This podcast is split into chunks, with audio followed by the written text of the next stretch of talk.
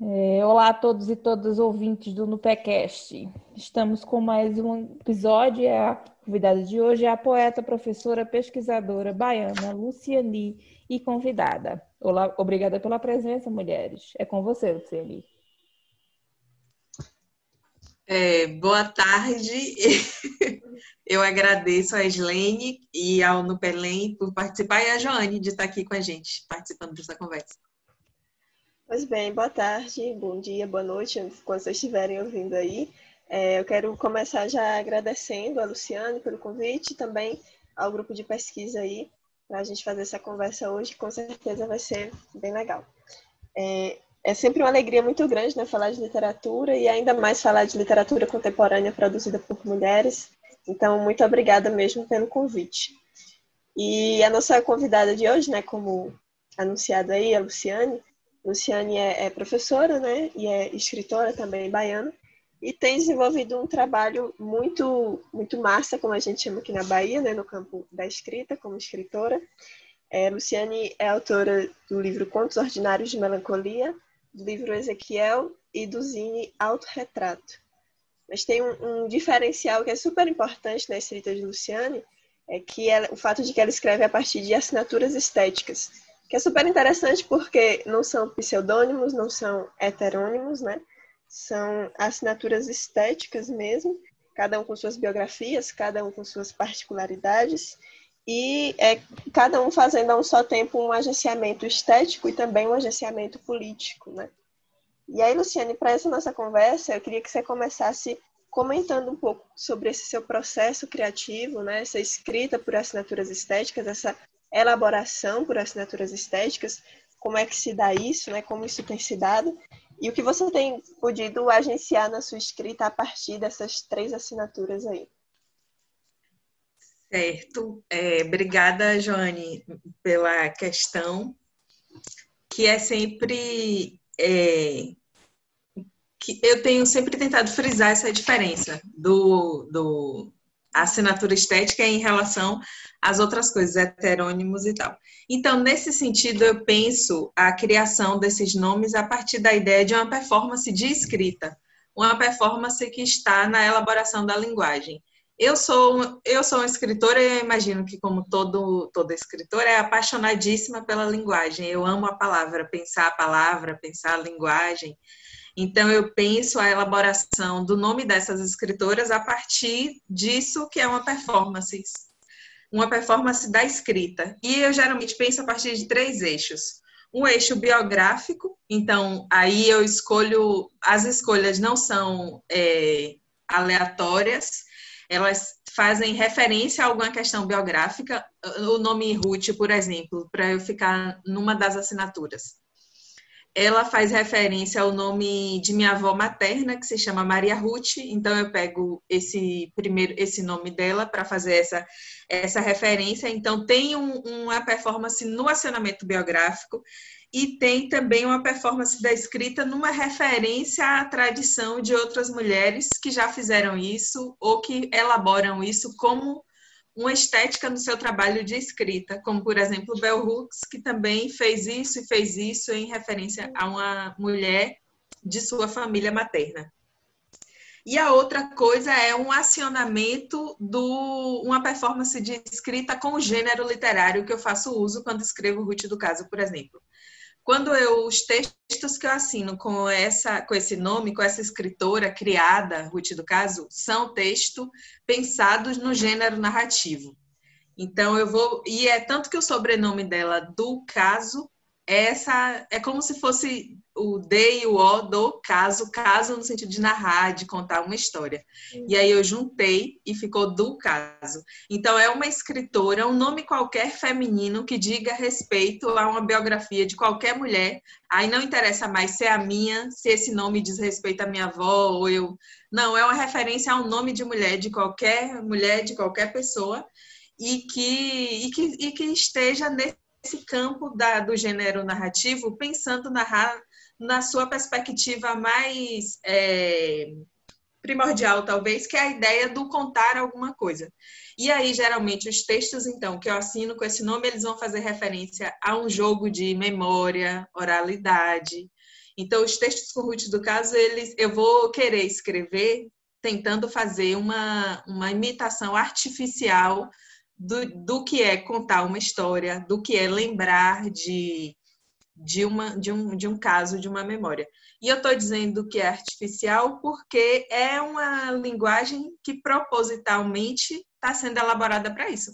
Não é alguém que está parado pensando, ah, vou agora lembrar uma história e vou contar isso, que seria genial também, mas não é o caso, porque eu estou trabalhando com a linguagem, com o texto.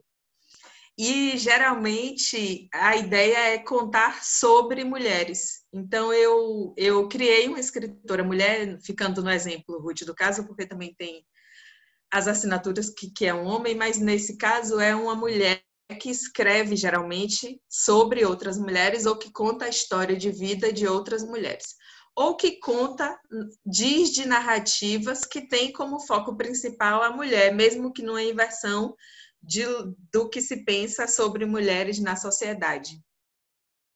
Então, é, a gente pode pensar, né, escutando aí você agora, acho que a gente pode pensar nessa invenção de nomes que você faz né, nas assinaturas estéticas como um espaço possível de reencontros, né? Reencontros de vozes mulheres, por exemplo, né? É o caso da, da Ruth do Caso, né? Que é quem assina aqui o Contos Ordinários de Melancolia, a Margot Paraíso, que assina Ezequiel. Então, como esse espaço de reencontro de vozes mulheres, e eu penso também que como a recuperação de uma história, né, que não foi contada, tendo visto uma tradição da literatura que é marcadamente masculina, né? Sim, tem esse desejo, tem. Eu penso assim, quando eu vou escrever, que eu tomo como ponto de partida e de referência a sociedade que estamos. E aí eu penso, estamos em uma sociedade patriarcal, machista, é, racista, que está estruturada nessas nesses lugares assim. Então, quando eu vou escrever, eu penso como eu quero essa sociedade. Qual resposta ou qual encontro eu quero que a palavra que eu estou elaborando tenha nessa sociedade que tem essa estrutura. Então, a, essa estrutura dessa sociedade que eu, eu, Luciane, escritora, estou, é uma, é uma sociedade que tem um, uma estrutura machista, então como eu posso enfrentar ou confrontar esse lugar? Aí eu penso que eu criar uma mais uma escritora para além de mim ainda crio outras então e essa escritora diz de outra mulher então é aquela ideia do perturbar perturbação como vozes então a ideia de trazer vozes sem parar e, e aí sim é, pode ser um encontro fica fica muito bonito pensar assim tem ali o encontro de minha voz, tem o encontro da voz de Ruth do Caso, que é uma voz de linguagem, né, de uma elaboração de um trabalho. Tem a voz das, das pessoas que ela vai contar sobre, dessas mulheres. E as vozes que estão nessa narrativa são vozes que eu ouço o tempo inteiro na sociedade, né? É importante nós ouvirmos mulheres, é, ouvirmos na perspectiva mais essencial, assim, não é ouvir no sentido de ah, precisamos nos ouvir, parar para nos ouvir. Mas nós precisamos existir, e eu acho que a nossa existência, a nossa existência de nós, qualquer mulher viva, ela está muito pautada a partir da existência da outra também, de outra mulher. Então, saber dessa, dessa escuta de vida de outras pessoas faz com que a vida da gente também aconteça de um, de um modo mais possível. Então, a elaboração de uma assinatura estética é um desejo de confrontar lugares de vida, de confrontar lugar de vida, de confrontar a existência, de fazer com que mais uma mulher exista. Isso tudo é mínimo. Eu não estou dizendo que isso vai alterar nada na sociedade, não estou dizendo que é, não tem, não necessariamente eu acho que, que nós tenhamos esse poder. Quando eu crio um nome desse, eu não estou dizendo que, que ele vai alterar uma coisa na sociedade, mas eu estou dizendo que eu tenho esse desejo e que essas mulheres que estão encontrando suas vozes também têm. E eu acho que desejo já é uma coisa muito potente. Quando a gente encontra desejo com desejo, a gente cria possibilidade de vida, cria sonho. Sonho também é uma coisa muito importante. Cria sonho, cria vida, cria desejo. E aí, numa sociedade, de novo, que eu digo que é, eu escrevo tomando como referência essa sociedade, a patriarcal, machista, racista, numa sociedade com essas características que geralmente lutam ou dizem contra a nossa existência, produzir encontros é um lugar de muita potência de, de vida e de, de criar desejos. Com certeza, né? Então, a escrita do espaço do desejo é, sem dúvida, uma escrita de resistência, né? E, é. e essa escrita que chega aí com as, as mulheres que você coloca nas nossas mãos é, com certeza, uma escrita de resistência, né? Nesse ponto de vista. E aí, Lu, pra gente, já que a gente acabou comentando bastante sobre a Ruth do Caso, é, Ruth do Caso é quem assina o Contos Ordinários de Melancolia, né? Seu, seu livro que já está aí na, na, segunda edição agora. E aí, para a gente prosseguir, eu gostaria de fazer a leitura de um do, desses textos assinados por Ruth, que estão aqui no, no Contos Ordinários, tá certo? Que é, é o título do texto é A Memória de Tadeu, Único Ilho. E diz: As filhas mulheres criei, o filho homem fiz um gordo e satisfeito jantar para toda a família. Que carne saborosa, mulher! gritou o pai, ignorante. Esse, esse texto, antes de você fazer qualquer comentário, dizer da minha impressão desde o primeiro momento que eu li esse texto, primeiro é uma risada muito grande. Sim. É a primeira coisa que me vem, né? Uma risada muito grande. Eu acho, inclusive, que é, Ruth faz isso, né? Ruth tira uma onda danada da cara da gente. E tira uma onda dessa sociedade mesmo, né? Machista, patriarcal, racista, enfim. E uma, uma coisa que chama muita atenção nesse, nesse texto e que vai se repercutir em todo o, o Contos Ordinários é essa demarcação da, da, da, violência, né, que é colocada aqui e que é uma marca da sua escrita, né?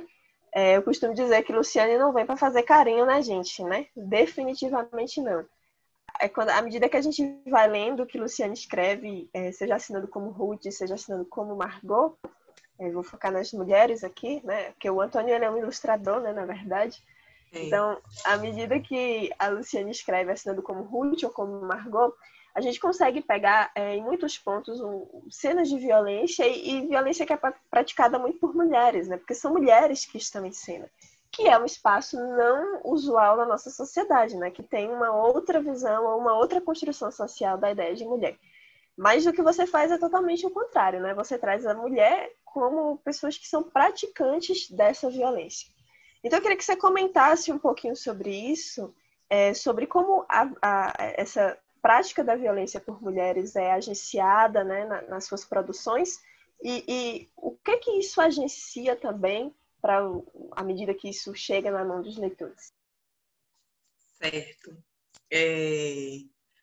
Eu quero sempre lhe agradecer por, pelas questões que você faz, são sempre muito generosas com o meu texto e que, e que, e que me possibilita dizer desses assuntos que são muito caros para mim no texto, que é, por exemplo, a, dizem que toda escritora, ou, ou se não dizem, vou dizer que dizem, agora. Tranquilo. Tem, tem obsessões, assim, tem lugares que eles vão sempre repetir em seus textos. E eu acho que, no, que eu tenho isso na minha escrita. Principalmente quando eu vou escrever com Ruth do Caso, tem assuntos que vão sempre aparecer. E, e, palavras, como eu gosto muito da palavra, então tem algumas palavras que elas vão se repetir muito. Nomes de pessoas, enfim. Eu estou fazendo esse comentário porque eu estou muito pautada no texto que você leu agora, que é esse A Memória de Tadeu, o único ilho. Porque ilho é uma referência a filho, só que sem o F. E uma das minhas obsessões na escrita é a palavra ilha. Então, enfim, eu inventei isso aí só para tentar trazer esse lugar de, de outras palavras que são muito comuns no meu texto, que é mar, terra, rio. Então eu queria isolar, eu queria pensar o homem como esse, como um objeto que a gente possa isolar e analisar. Então a paternidade é um lugar de interesse no texto de Ruth do caso, que ela deseja analisar, isolar como a ilha e fazer uma análise disso na sociedade. A paternidade, a maternidade, os lugares representados que representam o que é a família. E esse texto tem inclusive essa palavra também, a palavra família, a palavra homem, a palavra pai. E e essas. Eu acho que tá tendo um som, né? Enfim, vou seguir aqui. Não sei se vocês ouviram, tá, mas. Tá tranquilo. Não, Dá não tá para seguir, não, né? Tranquilo. É, ok. Tá, acho que é uma reforma que tem aqui perto. Bom, então. É... Então, esse som que, que ocupa os, os espaços da cena no texto de Ruth do Caso é uma, são vozes de mulheres. E aí, se a gente pensa de modo muito clichê na sociedade, qual é um dos lugares que são mais defendidos pela família tradicional? Essa sociedade que é marcadamente estruturada do, nos pilares que eu já falei, né? O, o machismo, o patriarcalismo e racismo, a defesa da família, a mulher colocada quase sempre como mãe, como a filha boa que vai defender. Então, esse texto e o Contos Ordinários quer falar desse lugar clichê.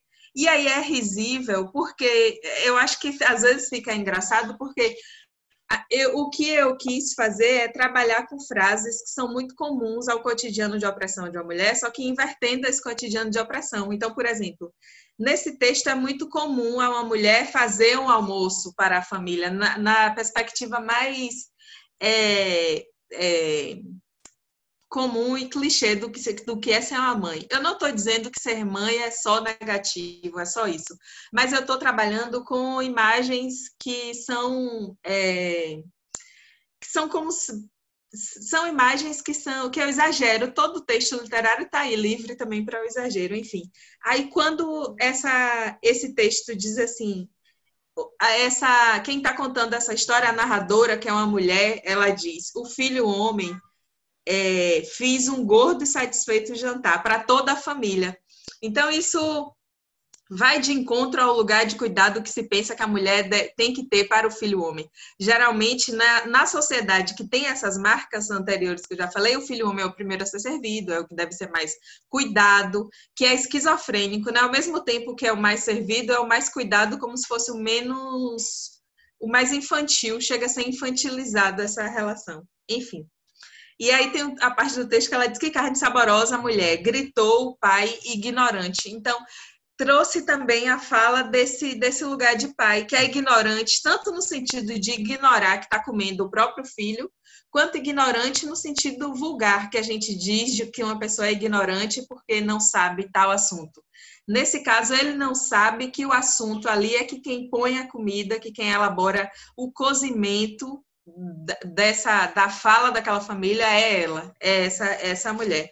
Isso é muito do próprio texto, assim, eu, nesse livro Contos Ordinários de Melancolia, eu fiz uma pesquisa para escrever o livro e uma das, das pesquisas foi ouvir vozes de homens que, que praticaram algum tipo de violência nesse contexto do que também é uma violência muito clichê, infelizmente, nossa sociedade. Por exemplo, se a gente for pegar estatísticas de abuso sexual na, na nossa sociedade, não é o monstro que se esconde em uma esquina o abusador, mas infelizmente as estatísticas contam que são homens que têm relação familiar próximas às vítimas.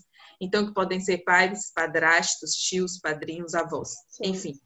Então, as falas desses, dessas, desses homens me for, foram interessantes para eu amarrar o texto, porque eu faço a inversão disso.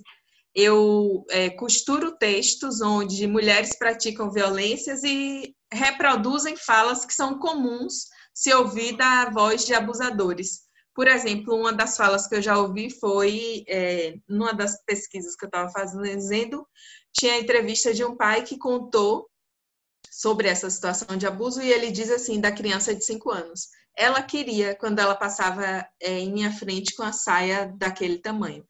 Então, é, eu, isso é uma fala muito violenta, que nos violenta todas as vezes que eu repetir essa fala vai ser violento.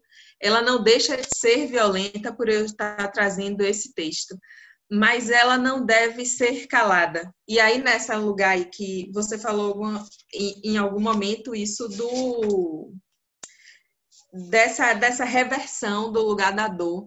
Então, é uma, eu acho que é um texto importante de falar, de, de estar tá num texto, a fala, essa fala, essa oração de um homem dizer isso, ela queria, que é uma fala tão comum, é uma fala importante estar no texto, quando é uma mulher, por exemplo, no conto que se intitula O que os machos querem. A narradora é, de, é, tortura um homem e escreve dizendo assim, mas era isso que ele queria. Então essa inversão, ela pode ser um lugar de encontro possível com de vozes de outras mulheres que talvez, quem sabe, tenham passado por isso e que nesse momento tenha um lugar de possibilidade de encontro com isso. Não é possibilidade de fala no sentido de que eu estou falando por alguém. Não é falar por, mas é se encontrar. Eu acho que é importante a gente ter um texto que a gente possa se encontrar. Porque as pessoas que não são ordenadas, entre aspas, essa palavra ordenadas, mas que elas não se estruturam dentro do que é pensado como família, do modo mais é, opressor que exista ou patriarcal que tem, ela precisa se encontrar em algum lugar. E eu acho que a literatura pode oferecer um lugar possível de existência. E por isso também eu altero o gênero literário, porque é o, é o deslocamento das estruturas, é deslocar também a linguagem, a estrutura da linguagem narrativa, para que, porque nós não somos iguais e a, a reprodução de nossas linguagens, quando estranha, faz com que quem está lendo, pelo menos eu o meu lugar de escrita reflete um lugar de desejo de que quem faça essa leitura pare e pense, ai, que coisa estranha. E nesse parar para pensar que coisa estranha já é um grande acontecimento. Porque eu acho que a gente não deve fazer leitura sempre corrida. Eu acho importante fazer leitura com pausas. Sim, ótimo. É, uma vez eu escutei uma fala sua, que aí eu, eu gravei assim, porque achei muito bonita, né? Você disse, eu me coloco no mundo a partir de um lugar de trair opressões. E eu achei isso fantástico, porque eu acho que é, é exatamente isso que a gente observa no Contos Ordinários, né? Nesse, nesse Foi Lido, no que os machos querem, que você citou, e no, no, no restante do livro inteiro, né? É uma escrita que está ali para trair opressões. E trair opressões, penso eu, que é muito importante, porque na medida que a gente trai, a gente repensa. E é uma maneira também de a gente repensar os corpos, né? Porque no começo você mencionou aqui, por exemplo, que é, um, é uma escrita de muita performatividade, né? E performatividade também nesse sentido de que quando a gente se encontra com ela, a gente vai sentir esse impacto no nosso corpo. E isso é muito presente quando a gente se depara com essa escrita que talvez tenha mais violência, que traga o inesperado. Então, acho que é um repensar de corpos também, não é só um repensar de opressões, é repensar esse corpo que sofre opressão, que também é um corpo que produz opressão e que se afirma também nesse meio, né? E isso, é, penso eu, que é um movimento super importante né, na literatura. Não é um movimento, mas é, é uma perspectiva muito importante na literatura contemporânea e que você vem produzindo aí. Isso, obrigada, obrigada mais uma vez. É exatamente é essa, é o trair opressões no sentido de minimamente trair é não silenciar, porque geralmente essas opressões desejam a conivência e a manutenção dos nossos corpos no, nos lugares de reprodução de violência. E aí, trair isso é falar disso, é, é ir, ir, ir minimamente tentando criar estranhamentos. Criar estranhamentos. Criar estranhamentos, para mim, é muito importante, muito interessante porque eu acho que é no estranhamento que a gente pode criar lugar de, de existência. Já perceberam que toda vez que a gente vai falar um assunto difícil de falar, em qualquer relação, na relação boa, na relação difícil, na relação familiar, na relação de amigos, famílias com todos os sentidos de que a família pode ter. Quando a gente vai falar de algum assunto, primeiro há um, há um estranhamento no a, a, a, gente primeiro que a gente elabora ah eu vou começar o assunto como eu vou, eu vou dizer como vou falar como sobre isso. E aí esse momento de falar disso é, um, é uma zona de estranhamento porque parece que as nossas falas todas são já prescritas, né? Acorda, dá bom dia, senta, come, come. Mas quando a gente vai ter qualquer conversa, é como se a gente saísse dessa fala prescrita. Então, é como se traísse aquele cotidiano ali para dizer de algum assunto para dizer que vou viajar, que quero estudar, que quero que estou no relacionamento não heteronormativo, qualquer conversa, qualquer coisa que vai ser dita, que vai ter uma, uma, uma enfim, é uma é como é como trair trair essa trair o silêncio, né?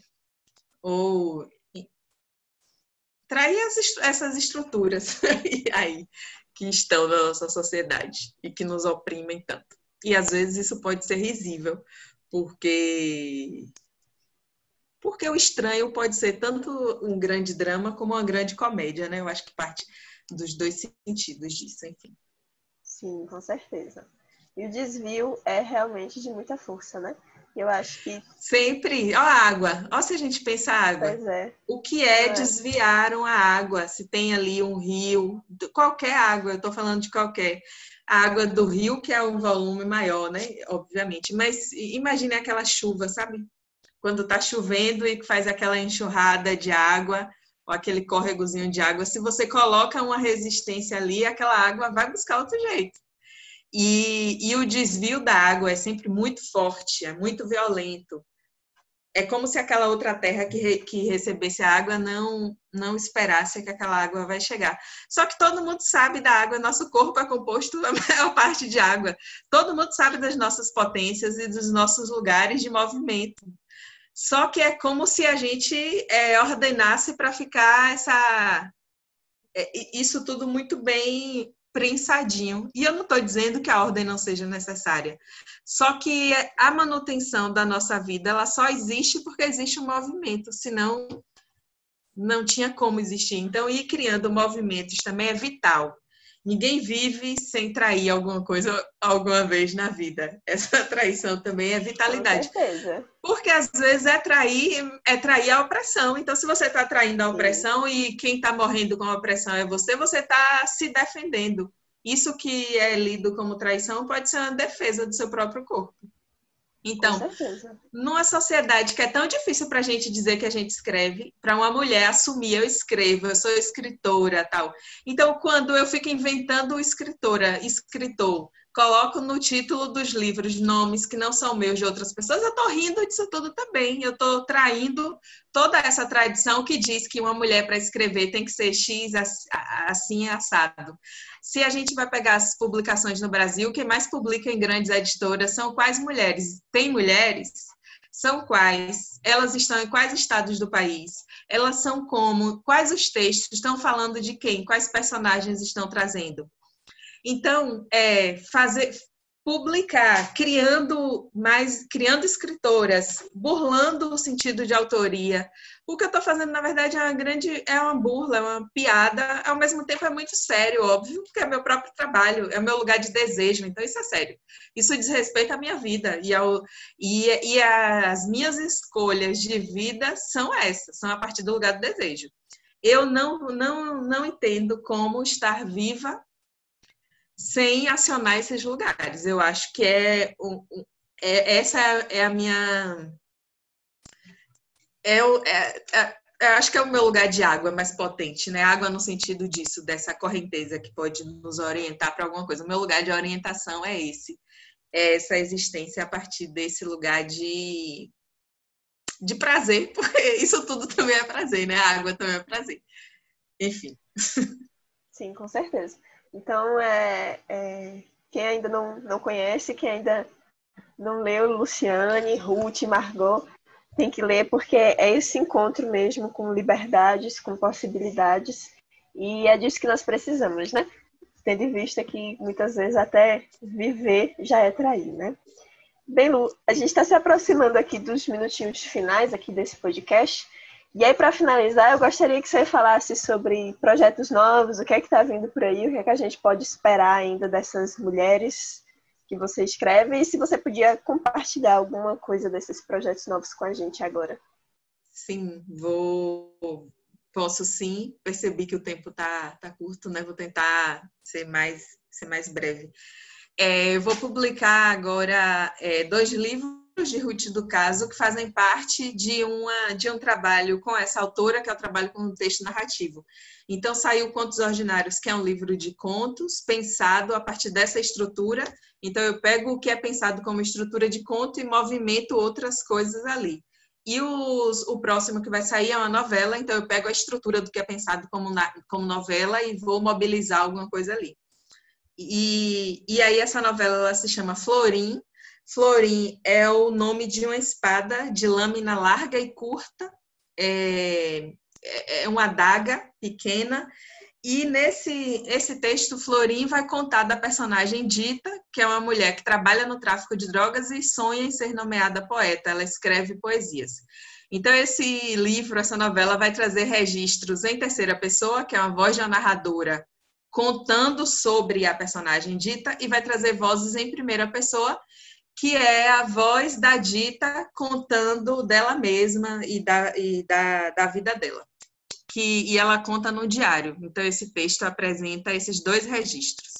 Aí eu vou ler aqui um trechozinho desse livro, um trecho inédito desse livro que vai ser publicado aí nos próximos meses pela editora Paralelo 13S, que é a editora é, que tem um trabalho editorial com o qual eu converso com com bastante franqueza e respeito no, sobre os meus trabalhos. A nossa relação se dá muito a, a partir disso. É uma editora que está atenta aos trabalhos da literatura brasileira contemporânea, então, por isso, é um lugar possível, onde eu posso publicar a partir desse, tendo em perspectiva esse meu trabalho de criação de outras assinaturas.